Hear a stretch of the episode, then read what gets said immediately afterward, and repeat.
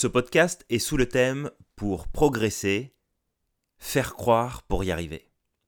Le principe de projection et de contre-projection. Vous connaissez ça? Alors, nous n'allons pas faire un cours de psychologie appliqué ici, mais je voulais vous parler de ce principe de la contre-projection, qui, je crois, est une stratégie super intéressante à appliquer dans votre quotidien. Elle a le pouvoir, ni plus ni moins, de vous faire devenir la personne que vous souhaitez en tous les cas, de vous faire développer le mindset, l'attitude et les stratégies que vous voulez pour réussir à atteindre vos objectifs. Qu'est-ce que sont la projection et la contre-projection? J'aime voir et expliquer le principe de projection comme ceci. Vous vivez et expérimentez différentes choses dans votre vie, parfois des bonnes et parfois des mauvaises. Vous allez vous baser, et ce, de façon tout à fait naturelle et normale, sur vos expériences et votre vie pour expliquer le monde autour de vous. Ce sont quelque part toutes les croyances que vous avez installées en vous et qui vous permettent de naviguer plus rapidement dans le monde qui vous entoure.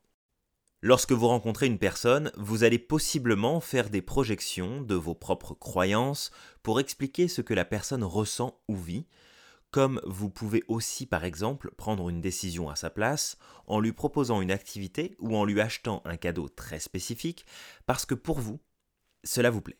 Vous projetez sur les autres ce qui se passe pour vous et en vous. Cela peut rapidement devenir un frein à votre progression et vous empêcher d'apprendre ce dont vous avez besoin pour aller de l'avant et progresser vers vos objectifs. La projection est une volonté inconsciente d'influencer le monde extérieur et les autres pour espérer créer une cohérence de l'autre avec nous-mêmes. La contre-projection est un processus différent, c'est-à-dire que c'est l'extérieur qui va influencer notre intérieur pour créer de la cohérence, du moins selon ce que nous allons y placer.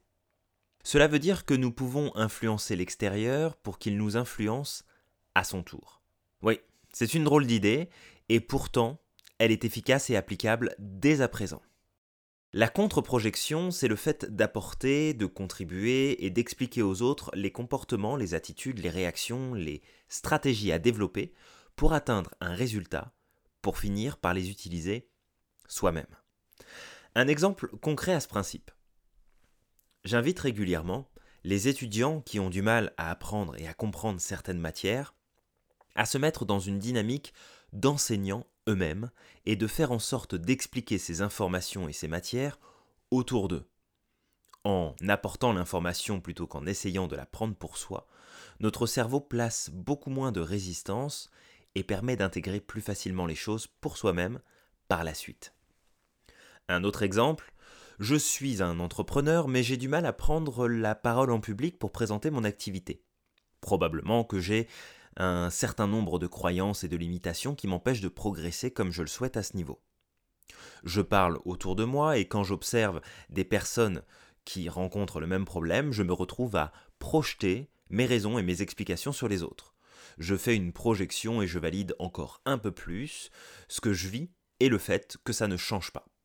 Je fais une projection et je valide encore un peu plus ce que je vis et le fait que ça ne change pas.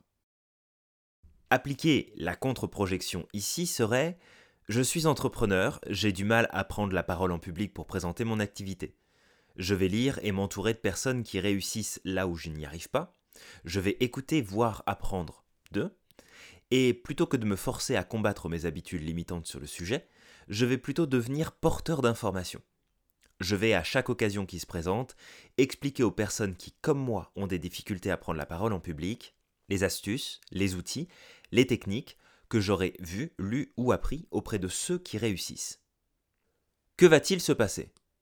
Je vais en fait développer un niveau d'expertise de l'information qui, au fur et à mesure de partager, va devenir ma réalité dans l'action. Apprendre aux autres est probablement une des façons les plus rapides d'apprendre soi-même. Le principe de contre-projection va installer en vous-même cette réalité, si je donne un conseil, ça veut donc dire qu'au fond, j'ai la compétence.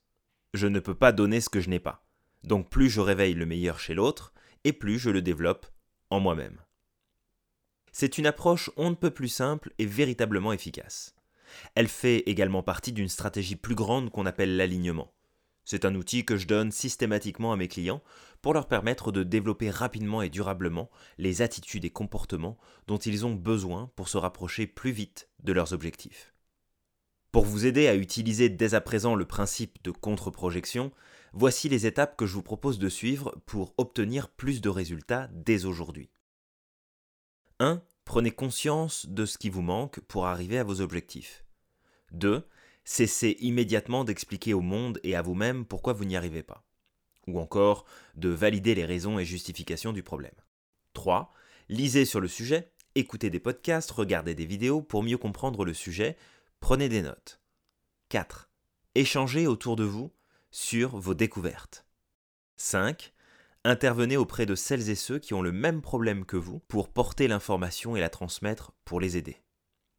6. Observez comment vous avez déjà changé et continuez. C'est plutôt simple, n'est-ce pas? En anglais, il y a une expression qui dit fake it until make it, qui signifie en gros fais semblant jusqu'à ce que tu le fasses pour de vrai. Et ça fonctionne. Ça fonctionne si bien que vous pouvez le faire autant que vous le souhaitez, avec bien entendu un respect de ce qui est raisonnable et de ce qui ne l'est pas, en termes de respect des lois, des autres, de l'éthique, etc.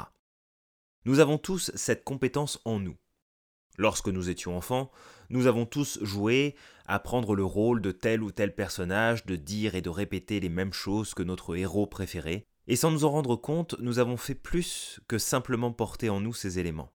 Ils nous ont habités jusqu'à ce qu'à force de répétition, nous ayons, pour certains, fini par développer les comportements et attitudes qui allaient avec. Faire semblant peut être une très bonne chose à la condition bien entendu de le faire avec une intention de pouvoir à la fois contribuer à l'autre et de se permettre de grandir soi-même. Car ce qui pourrait être un mensonge déguisé au départ va finir par devenir une véritable réalité et donc une vérité. Et à celles et ceux qui pourraient s'offusquer de la stratégie que je propose de suivre, je vous rappellerai simplement ceci. Lorsque vous vous dites que vous ne pouvez pas augmenter vos prix, trouver de nouveaux clients, de changer de travail ou de vie, que vous ne pouvez pas reprendre vos études ou encore lancer votre activité alors que vous n'avez pas d'expérience. De vous rappeler que cette vérité que vous portez en vous n'est pas le fruit d'une réalité objective, mais celle d'une expérience intérieure de souvenirs, d'émotions, de croyances, que ce n'est ni plus ni moins qu'un mensonge que vous allez répéter et porter en vous, que vous allez faire semblant jusqu'à ce que, là aussi, ça devienne une vérité. Vous pouvez choisir les mensonges sur lesquels créer votre vérité. À vous de choisir les bons. On se retrouve très vite pour la prochaine lecture d'un article issu du magazine Entrepreneur du succès auquel vous pouvez souscrire dès aujourd'hui en cliquant simplement sur le lien disponible dans la description.